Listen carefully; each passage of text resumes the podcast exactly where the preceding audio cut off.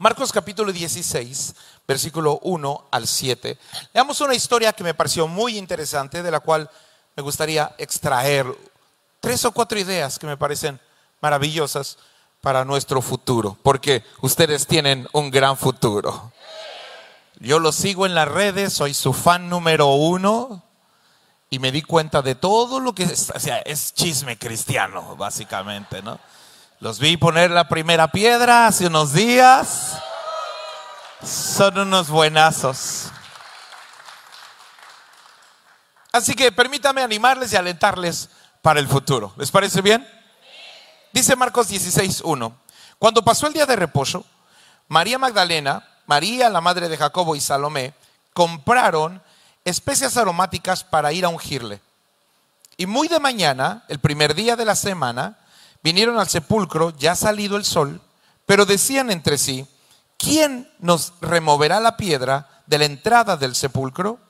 Pero cuando miraron, vieron removida la piedra, que era muy grande. ¿Cómo era la piedra? ¿Cómo era la piedra? Y cuando entraron en el sepulcro, vieron a un joven sentado al lado derecho. Todo el mundo diga sentado al lado derecho. Este tema de estar sentado al lado derecho tiene una razón de ser que en su momento. Pero la predicación está centrada en ese muchacho que está sentado en el sepulcro del lado derecho. Esa es la base de este mensaje. Por eso tengo que cubrir la parte previa y la posterior. Estaba cubierto de una larga ropa blanca. Se espantaron, mas él les dijo, no os asustéis. Buscáis a Jesús Nazareno. No es pregunta esa afirmación el que fue crucificado, ha resucitado, no está aquí. Mirad el lugar en donde le pusieron. Pero id, decid a sus discípulos y a Pedro y a Castillo del Rey que él va delante de vosotros a Galilea, allí le veréis como os dijo. Ahora díganlo conmigo juntos, nosotros sabemos algo que el mundo no sabe. Denle una ofrenda de palmas al Señor.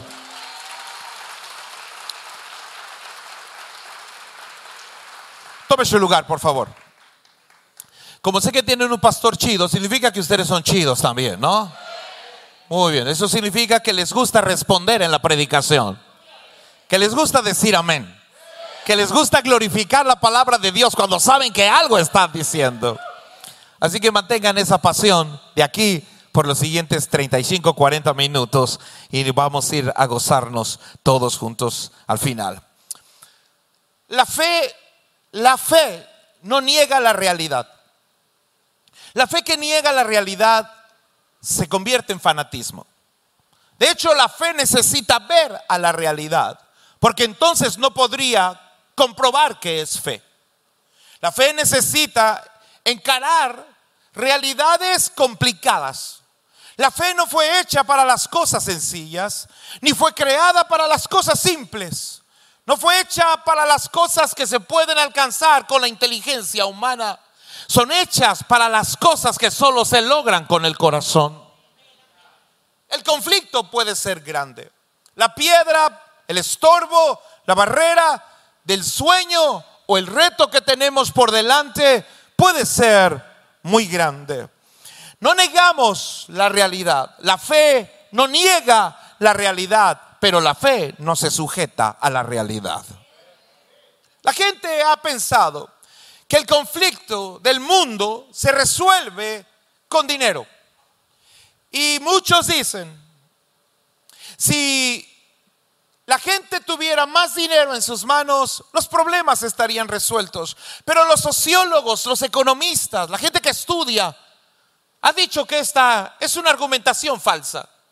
Que si se le fuera quitado y retirado todo el dinero a todos los millonarios y multimillonarios del planeta Tierra y el dinero se repartiera por partes iguales entre todos nosotros, perdieron la oportunidad de decir amén. En un periodo de tres a cuatro años, los ricos volverían a ser ricos y los pobres volverían a ser pobres. Los estudios dicen que el tema no es el dinero, es la mentalidad. Otros han dicho que el problema es político, que lo que necesitamos es un buen político, pero la política y la historia política del planeta Tierra nos ha enseñado que Superman no existe y que la persona que puede resolver todos los problemas de una nación no ha nacido todavía, pero nació hace dos mil años. La realidad es que el problema no es ni económico ni político. El problema está en el corazón de los hombres. Podemos demostrarlo con ejemplos burdos y crudos, pero reales. En una estación de policía, los policías tienen que llegar a la estación y deben cambiarse, así que tienen un locker. Y en las estaciones de policía hay una sección de lockers Sé que el problema está en el corazón de los hombres y que algo no está bien en nuestra sociedad cuando un policía tiene que poner un candado en el locker de la estación de policía.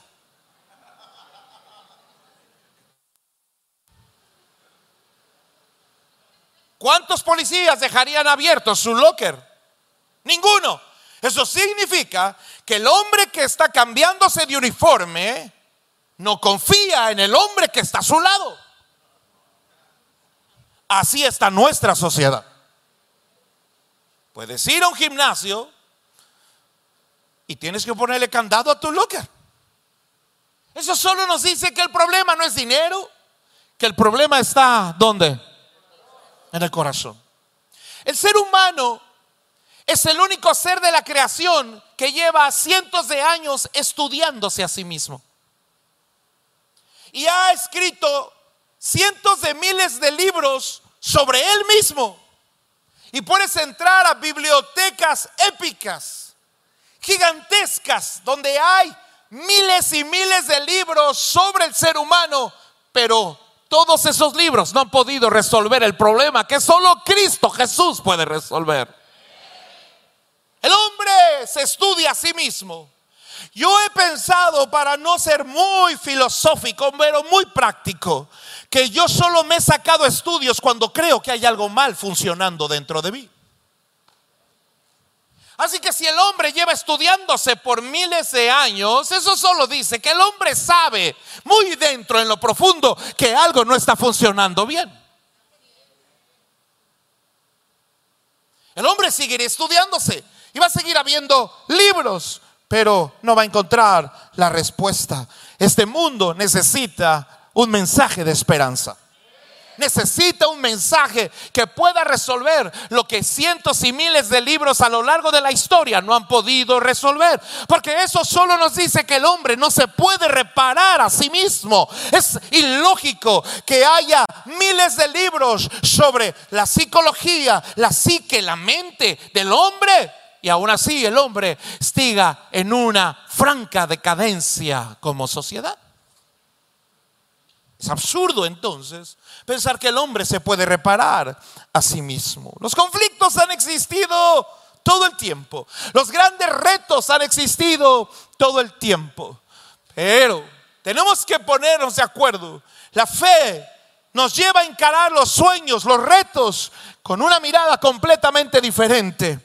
Siempre va a haber un Caín en tu historia que no quiera que tengas el favor de Dios. Siempre va a haber un Lot en tu historia que no quiere que tengas la herencia. Siempre va a haber un Esaú que no quiere que tú seas el primero. Siempre va a haber una Lea que no quiere que tú seas amada. Siempre va a haber hermanos que no quieren que tú alcances tus sueños. Siempre va a haber un Ismael que no quiere que Isaac tenga la bendición. Siempre va a haber un Faraón que no quiere que traigas libertad. Siempre va a haber un Zambalat que no quiere que Nehemías reconstruya una ciudad. Siempre va a haber una Basti que no quiere que Esther se en el trono, pero no lo pudieron evitar. Porque todos estos tuvieron fe en el Señor. No pudieron evitarlo. Siempre va a haber conflictos en nuestra vida. Siempre va a haber grandes retos delante de nuestros ojos. Ustedes tienen uno muy grande ahora. Pero la Biblia dice que Daniel tuvo un conflicto. Dice, el conflicto era grande, pero la palabra era verdad. es importante entender el concepto de verdad, porque la Biblia no dice que la palabra era grande, dice que la palabra es verdad. ¿Cómo sabemos y comprobamos que en un ser humano una palabra es verdad? Porque un ser humano puede tener una Biblia, pero no tener la verdad.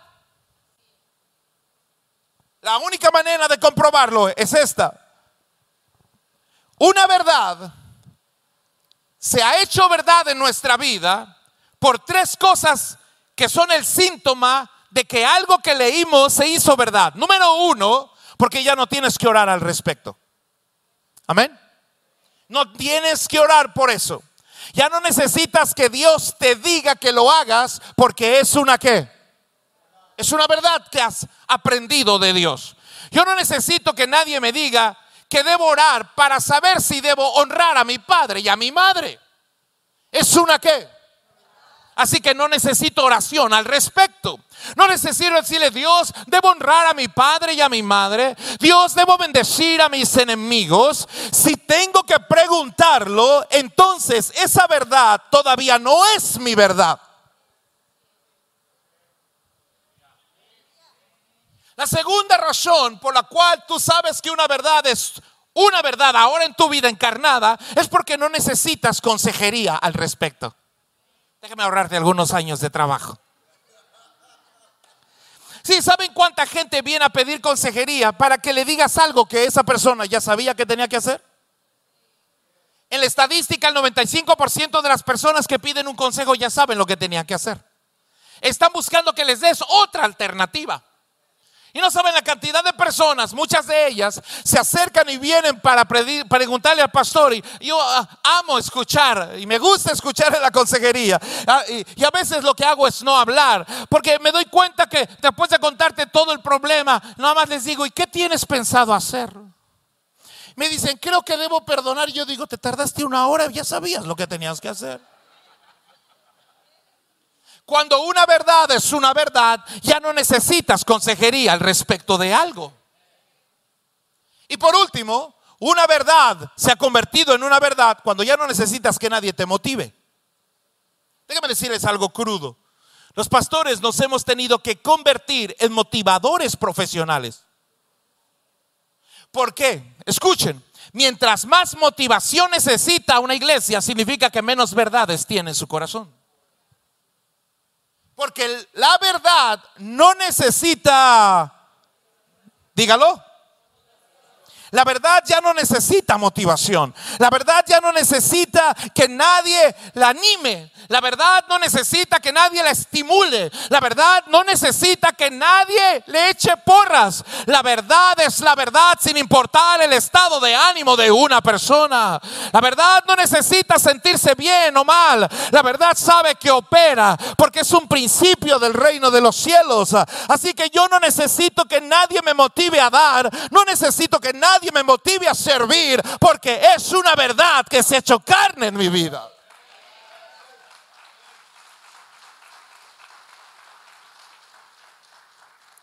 Así que sería un buen ejercicio desde el punto de vista de maduración personal. ¿Cuánto les gusta madurar y crecer en el Señor?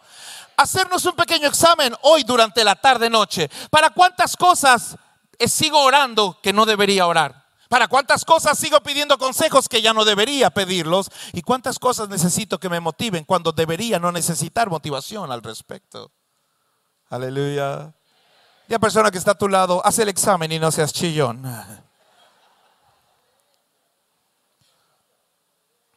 Ahora,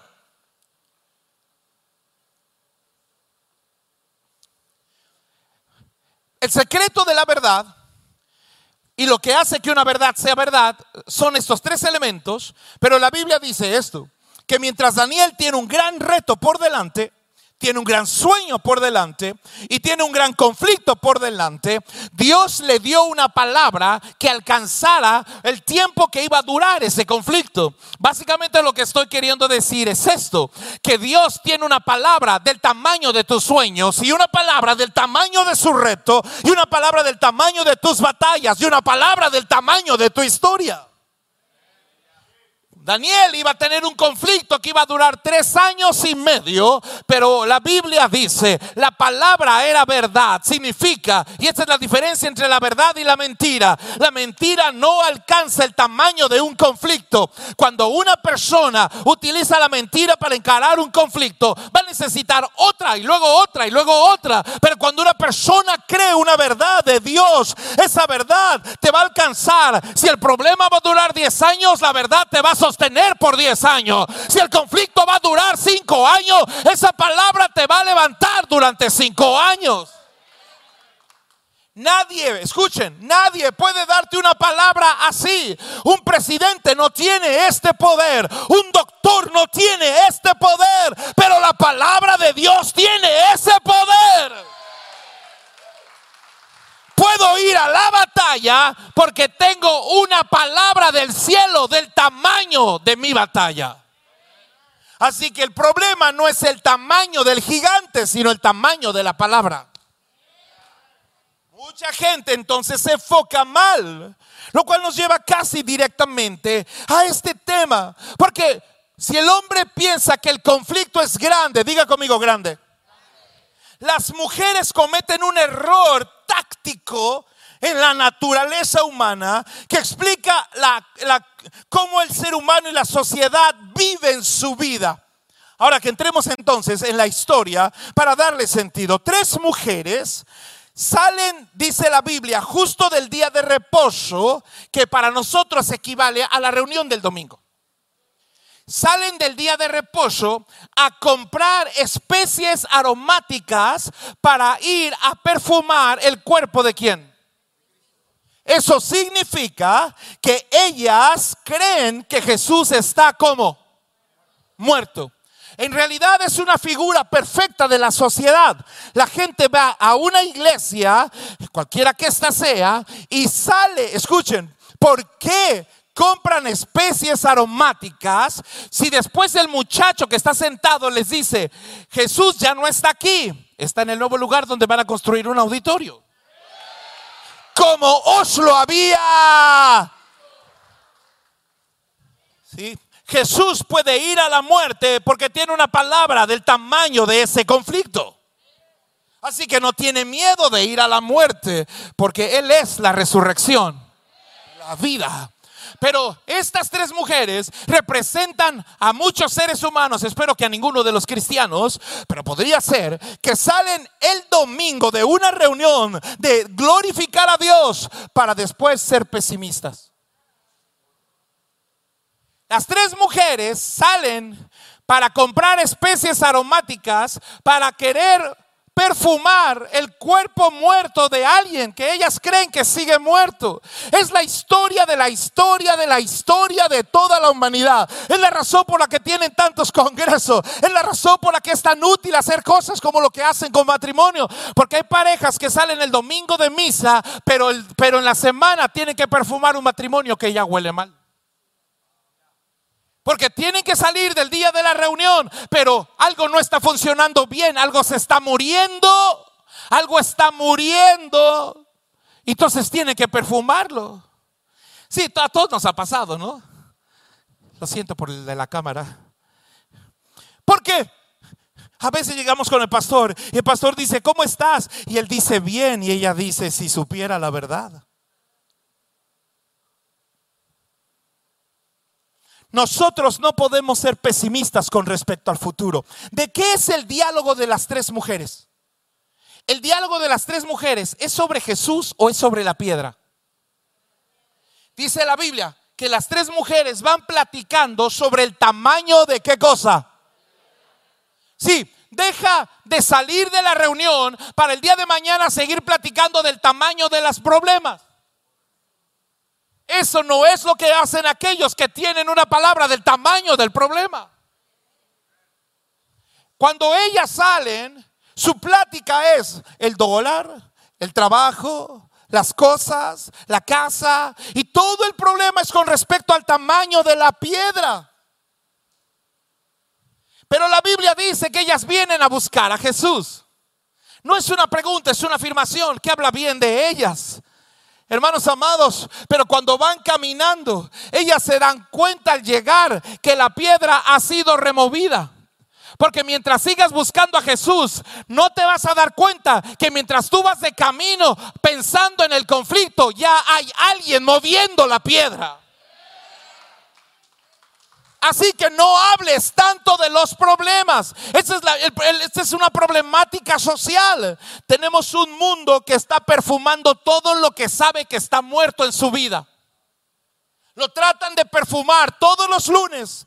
Llegan al domingo y ahí tienen un momento religioso y luego el lunes vuelven a perfumarlo otra vez y así van en su vida una tras otra, tras otra, tras otra, porque eso es todo lo que puede hacer esta sociedad. Hermanos amados, nuestro Dios no está derrotado, nuestro Dios está vivo.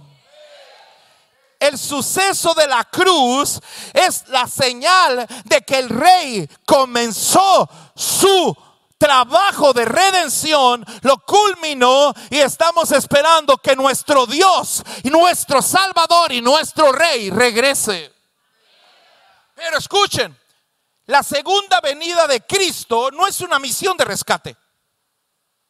La segunda venida de Cristo es una misión que no es de rescate. Viene para reinar. Usemos un poco de lógica al respecto. Nadie en su sano juicio envía un ejército para invadir un lugar. Y si ese ejército es aplastado en el lugar a donde fue enviado, el rey no viene. Porque si aplastaron a su ejército, ¿qué cosa? Así que si Cristo viene por segunda vez, eso significa que su pueblo, su iglesia y su ejército no fueron derrotados, tuvieron que haber triunfado. Así que Jesús no viene por segunda vez en una misión de rescate, no viene para recoger pedazos de iglesia que va a quedar. El mundo puede levantarse contra la iglesia cristiana, pero mi Biblia me dice que si el rey va a poner su pie en esta tierra es porque su iglesia triunfó y el mundo no pudo derrotarla. Alguien diga, tenemos una palabra del tamaño de nuestro sueño. Pastor, pero es que no ve cómo la maldad está creciendo. Claro, de hecho, esa es una buena noticia, si lo piensan bien. Demostrémoslo. Cuando Jesús viene a el lugar del sepulcro donde está el endemoniado Gadareno, mientras, el, mientras Jesús está lejos, el endemoniado Gadareno se comporta igual que siempre? Sí, la Biblia dice, cuando el evangelista narra sobre la vida de ese endemoniado, que todos los días o que de tiempo en tiempo lo encadenaban, él rompía las cadenas y que era un ciclo de agarrarlo, amarrarlo y él soltarse, agarrarlo, amarrarlo y él soltarse. Eso es lo que está pasando. Pero cuando Jesús desembarca en ese panteón, porque nadie piensa que Jesús va a desembarcar en un panteón, Jesús va a llegar a los peores lugares cuando Jesús desembarca en un panteón, entonces la actitud de el endemoniado gadareno cambia por completo y corre hacia Jesucristo y se postra ante Jesucristo. ¿Por qué cambió la dinámica del endemoniado gadareno? Porque Jesús está cerca. No me entendieron. La razón por la cual la maldad está creciendo en su máxima expresión y el avispero está removido y agitado. No es porque el diablo tiene más libertad, es porque el rey está más cerca.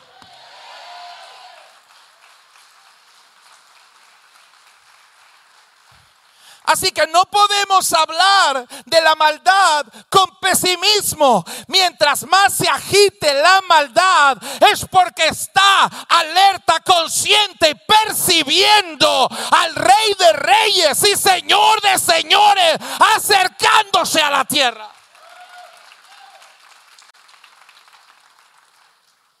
Es por esto que no debemos de ser pesimistas. Diga a la persona que está a tu lado, no seas pesimista con respecto al futuro.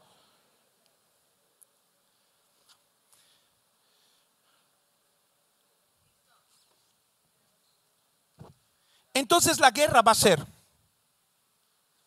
esta. Lo que necesita alguien para un conflicto es una verdad. Lo que necesitamos para un reto es una palabra. Di la palabra y mi siervo. Eso es lo que, ¿qué cosa necesitamos? Una verdad. Diga conmigo, una verdad. O una palabra. Y así que el diablo va a tratar de destruir estas palabras y va a, tratar, va a tratar de destruir la verdad. Déjeme ponerles un ejemplo. Vamos a escuchar que ya no es necesario congregarse. Pero hasta donde yo leo mi Biblia, la Biblia dice que no nos dejemos. Y esa es la...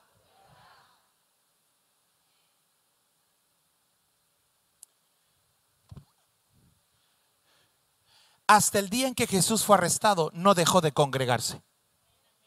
Podemos demostrarlo.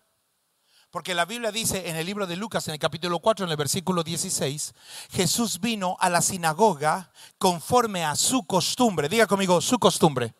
Lo más fuerte que pueda. No dice conforme a la costumbre. Dice conforme a ¿Cómo sabemos que es su costumbre? Porque la Biblia utiliza estos pequeños artículos que nos dejan ver la gran diferencia. A Jesús lo traían a la iglesia, pero a los 12 años dejó de ser en él la costumbre para convertirse en... Tú sabes que algo ya es una verdad en tu vida. Porque ahora tu papá ya no te tiene que traer a la iglesia. Ahora tú vas a venir a la iglesia aunque tu papá no pueda venir. Sabemos que no es una verdad cuando te levantas en un domingo y, el, y la mamá dice, hoy no tengo ganas de ir a la iglesia. Y el esposo tranquilamente dice, pues entonces hoy no vamos. Aleluya. Y los hijos dicen, ay, qué bien.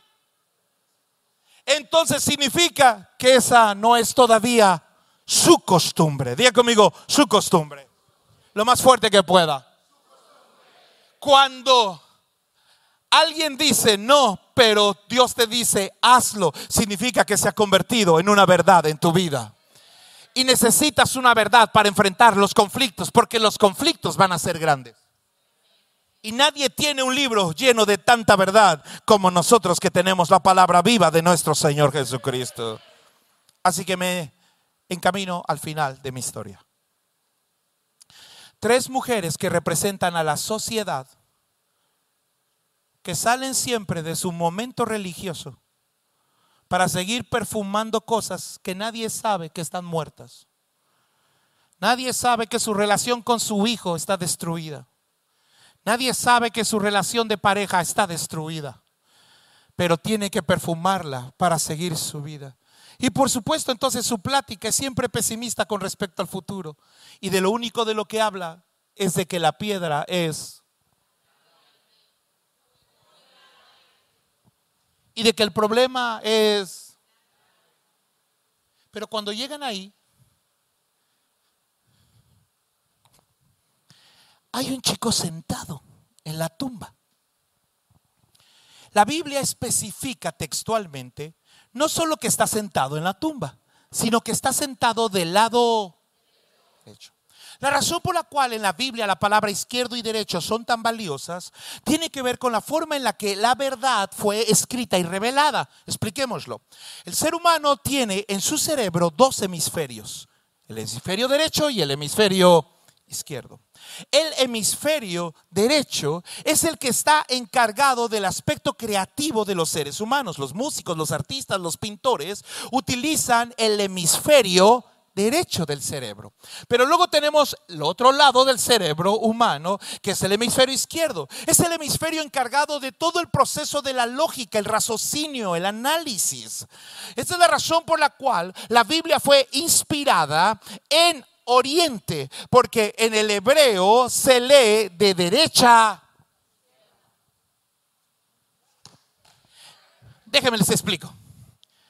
Si tú abres una, una Biblia en hebreo y la tienes que leer de derecha, necesitas usar tu hemisferio derecho, que está enfocado en la fe, lo abstracto.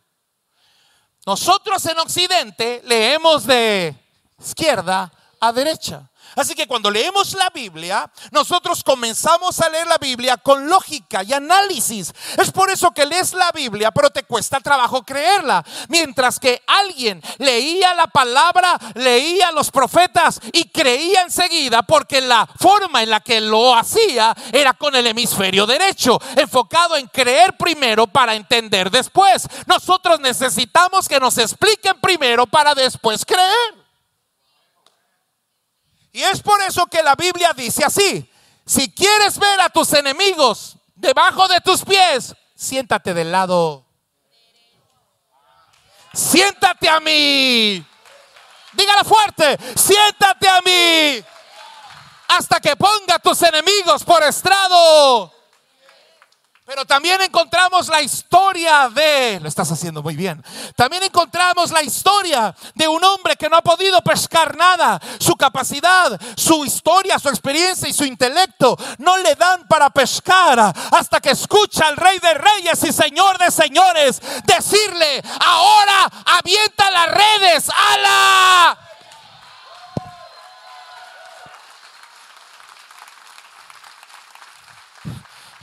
Es por eso que el último hijo, hermano de José, se llama Benjamín, hijo de mi mano. Bueno, ahora cuando lean la Biblia y lean la palabra derecha, ya van a entenderlo tan claro. Van a empezar a buscar todos los pasajes de la Biblia que habla de la derecha. Es increíble. El muchacho está sentado a la Él está sentado en una tumba, pero con fe. Prefiero ser un hombre en una tumba con fe que una sociedad afuera de una tumba sin ella. Prefiero ser un hombre. Ahora, ahora, cuando ellas entran, lo ven. Él es un ángel. Una pregunta técnica. ¿Me regalan cinco minutos más? ¿Quién tiene mejor estado de ánimo, ellas o él? ¿Por qué? Él sabe algo.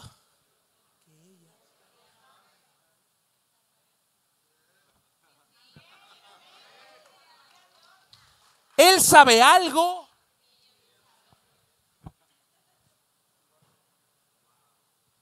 Ese ángel es la iglesia de Jesucristo.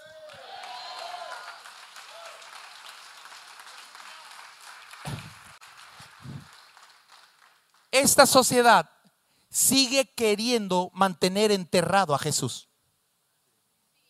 Esta sociedad sigue atacando a Jesús y está tratando de volver a enterrarlo en una tumba que no se hable más de él. Es por eso que van a encontrar en el futuro voces diciendo que la Biblia es machista, que todo lo que se puedan imaginar.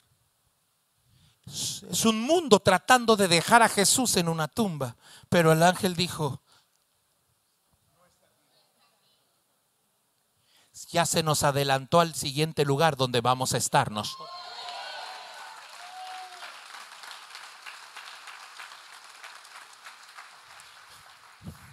Ya voy a terminar, ya voy a terminar, ya a terminar. El, chico está sentado en una tumba, pero su estado de ánimo es bueno. Por una causa, una razón que está descrita en Mateo 18 cuando lo leímos. No menosprecien a los pequeños, porque los ángeles ven siempre, ¿qué cosa? ¿Qué ven? ¿Qué ven? El rostro de su Padre. Por favor, repítalo conmigo para que tu alma lo escuche. Ven siempre el rostro de su padre. ¿A cuántos papás hay aquí? Levanten la mano. ¿A cuántos de ustedes les pasó, como me pasó a mí en alguna ocasión, que si vas con tus hijos en casa o en la calle y sucede algo, algo que puede ser perturbador, un accidente, lo que sea, tus hijos instintivamente, ¿a dónde voltean a ver? Si tu rostro no expresa temor, ¿qué hacen ellos? Están tranquilos. ¿Me ayudas en el teclado, por favor? Pero si tu rostro expresa preocupación, ¿cómo se ponen ellos? Tu estado de ánimo de cada semana ha dicho qué rostro has estado viendo. ¿No me entendieron? Déjenme hacer un cortocircuito previo al, al final. Cuando Jesús está siendo clavado en la cruz, ¿a dónde están viendo los ángeles? ¿A dónde? Su silencio lo demuestra. Pero acabamos de leerlo. ¿Ven qué rápido lo olvidaron? Los ángeles ven. Los ángeles ven cada cuándo. Dígalo fuerte lo más fuerte que pueda. Otra vez. Recordemos que hay palabras, en, en los cursos matrimoniales nos los han enseñado, hay palabras que nosotros no debemos usar en el matrimonio porque no las podemos respaldar. Y nos han aconsejado que en los conflictos y relaciones de pareja nunca digas siempre, nunca digas nunca, nunca digas todo, nunca digas nada, porque te vas a meter en problemas con tu ñora. Porque si le dices a tu esposa, es que tú siempre vas a escuchar un, es que tú nunca. Y entonces ya no va a haber salida.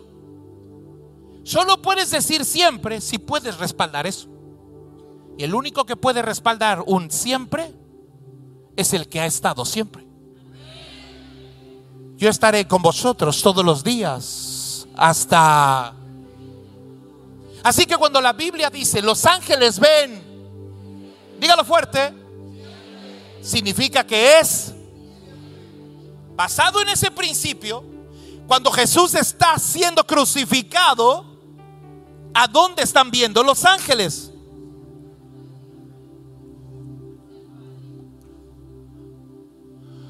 Jesús puede estar siendo clavado pero los ángeles no están diciendo, qué horrible.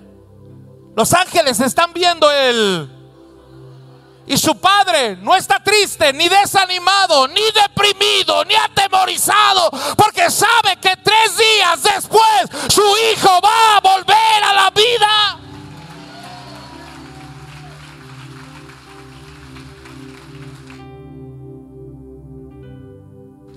He decidido que quiero ser una de las personas más felices del planeta. No, no, no basado en, en, un mero asunto de, de superación personal. Ahí está bien, no te preocupes, déjalo. No vine a unirme a los optimistas. Estoy aquí porque tengo fe. Porque he aprendido que aunque el conflicto sea grande, Dios me ha dado una palabra del tamaño del conflicto que aunque tu batalla sea grande, Dios te ha dado una palabra del tamaño de tu batalla. Que aunque tu lucha sea difícil, Dios te ha dado una palabra del tamaño de tu batalla. Deja de hablar del tamaño de la piedra y empieza a hablar del tamaño de la palabra y del Dios que te la dio.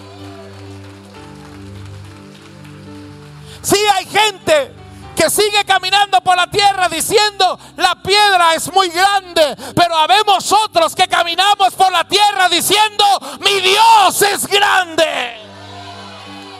Póngase de pie rápido, póngase de pie. El tiempo ha corrido. Tome su lugar, corran, corran. La fe no niega la realidad. No llegaste a la iglesia para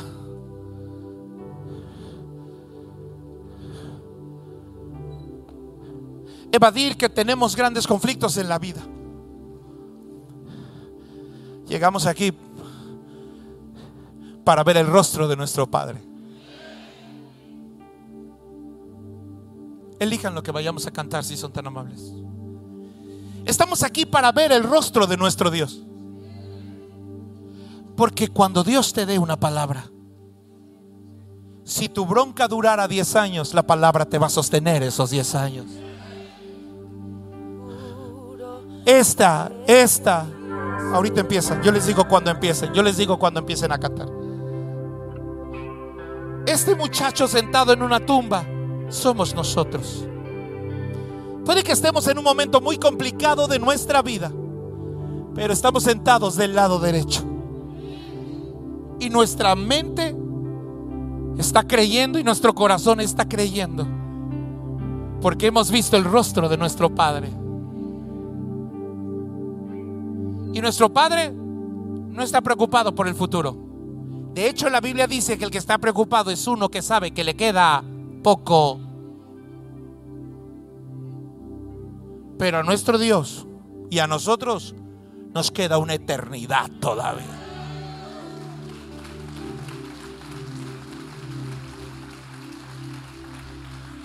Levante sus manos al cielo por un momento, donde sea, en todo lugar en el auditorio. Vamos a adorar al Señor un momento. Cuando yo hable después, déjate cantar y me sigue. Ya saben cómo es este relajo.